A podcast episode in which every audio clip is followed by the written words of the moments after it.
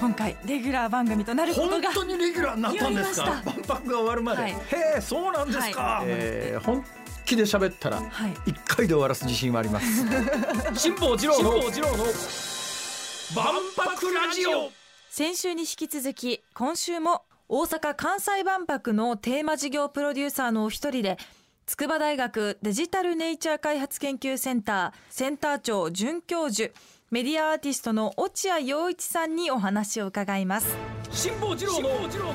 万博ラジオ。筑波大学デジタルネイチャー開発研究センターって何するとこなんですか？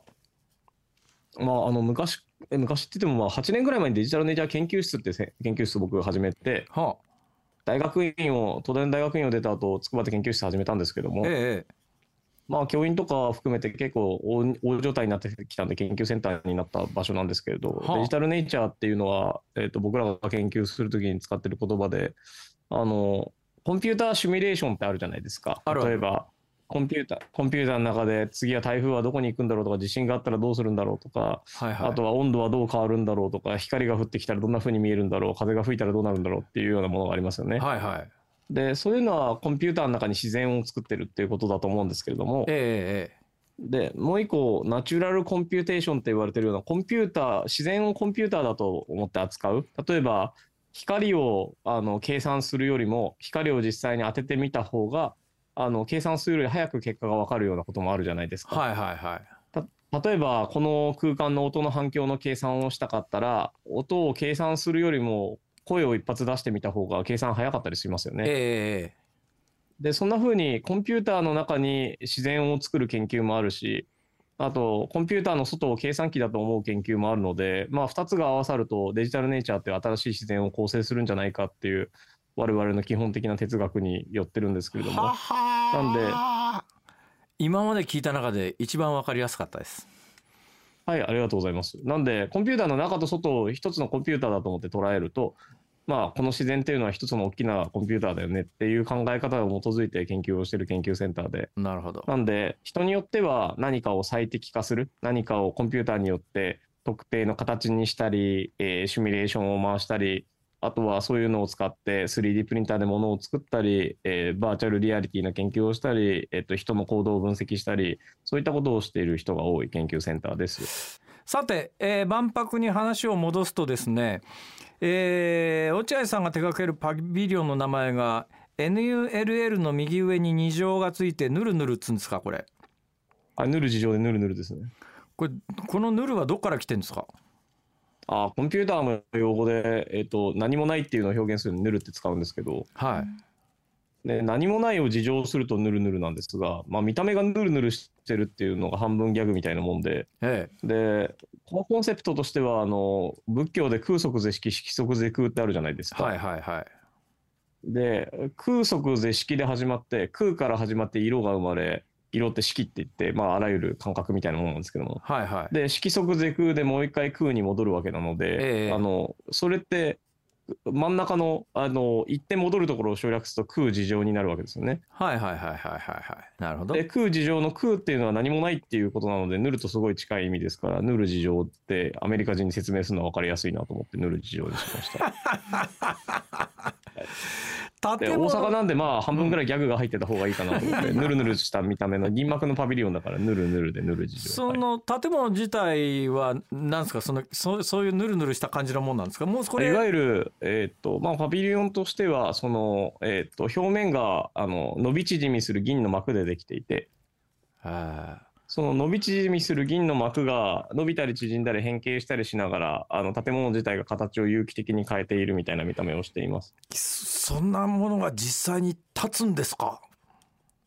いやーそれをせっなんか最初どうやってこの素材を作ろうかなっていうところから結構な時間がかかり、ええ。でその作るための素材がやっとできてきて今では割と伸びたり縮んだりをよくしていますが見た目としては。え建物自体が伸びたり縮んだりするんですか？建物のフレーム自体はなかなか伸びたり縮んだりはできないんですけどあの表面は伸びたり縮んだりしていますね。ええそれは新しいですね私も世界でいろんな建物見てきましたけど建物自体が外から見て形がちょっとでも変わるっていう建物は今までなかったですねはい、なかなかあの斬新な取り組みだと思っています。なんで、万博なんであの人類が今まで作ったことのないものがやっぱ見たいじゃないですか。はいはい見たい見たい、うんそれで技術的にはあのロボットが中に入っていてで表面が変あの伸びたり縮んだりする変形する建築なんですけども、はあ。そういうものを鏡の伸び縮みする鏡を使って作るっていうようなものです。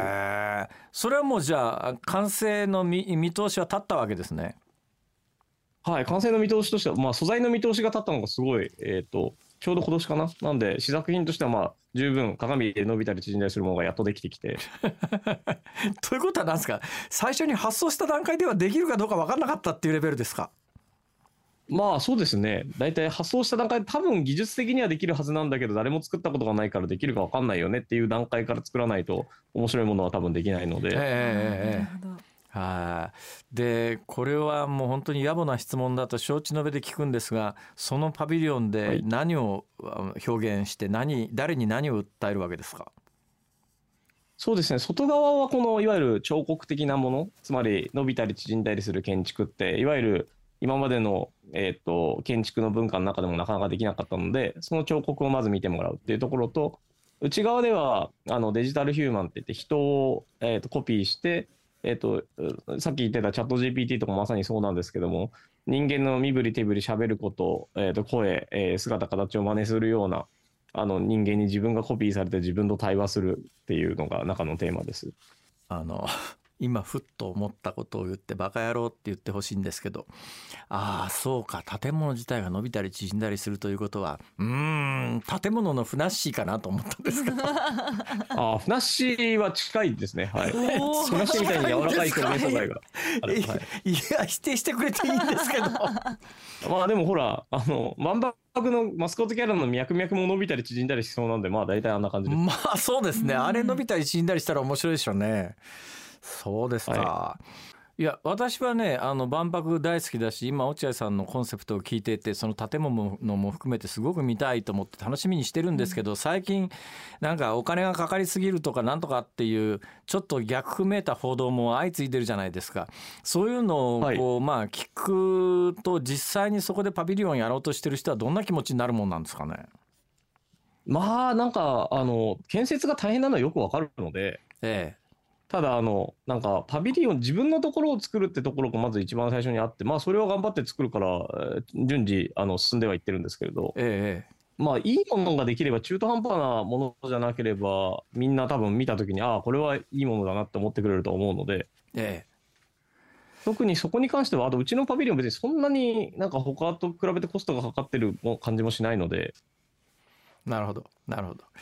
はい。なんで、あの、まあ、エコだったねって思っていただければ、私のところはいいかなと思ってるんですが、ただ、私も一応万博協会のプロデューサーではあるので、つまり、あの、企業出展のパビリオンではないので、ええ。そうやって考えると、あの万博全体としては、あの、え。思い出や記録、記憶や記録や、もしくは、あの、なんだろうな、あの、歴史的に残るいいものにしたいとは思いますが、なるほど。まあ、自分が、あの、けやれる、なんだろうな、えっ、と、職務範囲が自分のパビリオンを作ることだけなので、ええ。まあ、僕のパビリオンはまあ世界で見ても恥ずかしくないいいものを作ろうと思っています。うん素晴らしい。全体のテーマが命というのが一つキーワードになってますが私ずっとこうわわいまだに全くこの年になっても結論も出なきゃ答えようもないなと思うんですが命って何なんだろうとか人が死ぬってどういうことなんだろうとかってこれは落合さんなりに何かありますか？言葉が。そうですね、それを考えた末に出たのがうちのパビリオンで、なんか、現実って人によってだいぶ歪んでるもんだと思うんですよ。えつまり人によって時間の過ごし方も違えば見える世界も違うので歪んだ鏡が人に反応して動いてるみたいなのは割と世界のなんだろうあの見え方の違う感じを示してるなと思っているのとえはいはい。あと内側にちょうどデジタルヒューマン自分の写し鏡を作るんですけどもええその写し鏡って別にその人が死んでも残り続けるもんですからええつまりあの喋ってる人が死んでしまってもその当時の人と同じような会話をずっと続ける自分がデジタルの空間にコピーされるっていうのは人間はある意味でも死ななくなるっていうのがデジタルの本質なのでなるほど。あのそういった意味で命がそのあの質量や、えー体や、えー、と例えばじゃあ血や肉やそういったものを失ってもまだ命として動いているっていう状態。それを見ると命に対する考え方っていうのはまあ大きく変わると思いますしまあデジタルっていうものがそれに対してすごく寄与するいいものなんだっていういいものまあいいものと一概に言えないかもしれませんがただ生命の中には多くデジタルは存在しているしそれは遺伝子も離散情報ですし神経で出てくるネットワークも離散離散的なデジタルな情報ですからええ。そういったものを考えれば、まあ、人間がデジタルを突き詰めた末に自分の体がなくなってもあの喋ったり動いたりし続けるっていう世の中っていうのは、まあ、想像に難くないというよりはむしろ25年に見えてしまえばそれがみんなのなんか認識の中に入ってくるとあの世界世界の見え方っていうのはちょっとでも変わるかな命の考え方っていうのは変わるかなって思って作ってます。いやあの大変興味深い話で、えーもうちょっと聞いてたたいんですが、もうあのお約束の時間が来てしまいました、えーあのパビリオンすごい楽しみにしてます。落合さん、えー残りあと1年半ぐらいですが、頑張ってください。いや頑張って作り切ろうと思います。ぜひみんなあのデジタルヒューマンになってですね、このせ日本ちょっとデジタルで遅れてるんで、そういった人口をもっと増やしていきたいなと思ってますんで、ぜひ皆さんよろしくお願いします。ありがとうございました。ありがとうございはい、ました。ありがとうございました。辛坊治郎の万博ラジオ面白かったね。面白かったですね。深い話も多かったですよね。いやでもね一つ残念だったんだ。よ、はい。もうちょっと時間があったらね。うんでね。父ちゃんはって聞こうと思ったんだけど 私の世代はやっぱりお父さんの落合信彦さんのこの人ハードボイルドなドキュメンタリー作家でね、えーうんかっこよかったっていうかねさ見かけがあの別に草刈正雄みたいだったってわけじゃないんだけどね なんか生き方というかね存在がかっこよかったんですよ父ちゃんは。だけど父ちゃんに負けず劣らず息子さんもかっこいいね。オーラありましたね はい、えーいうことでなんかパビリオンの実際担当者の方に聞くとあら結構楽しみだなと思うんだよね。でその辺の多分発信がまだまだね一般の人に言ってないんじゃないかなと。そしたらもうちょっとポジティブな雰囲気になる気がしますよね。金がみたいなところにばっかり行くけれども、い、やそうじゃないうんでしょうって、まあ、お金も大事だけどさっていうそこなんだよね。ええ。まあ、金のことだったらさ2,000億だか3,000億だか知んないけどさそんなもんぐらい。俺がなんとか。無理辛坊治郎の万博ラジオ。ここまでのお相手は辛坊治郎と。ABC アナウンサーの福戸彩でした。また来週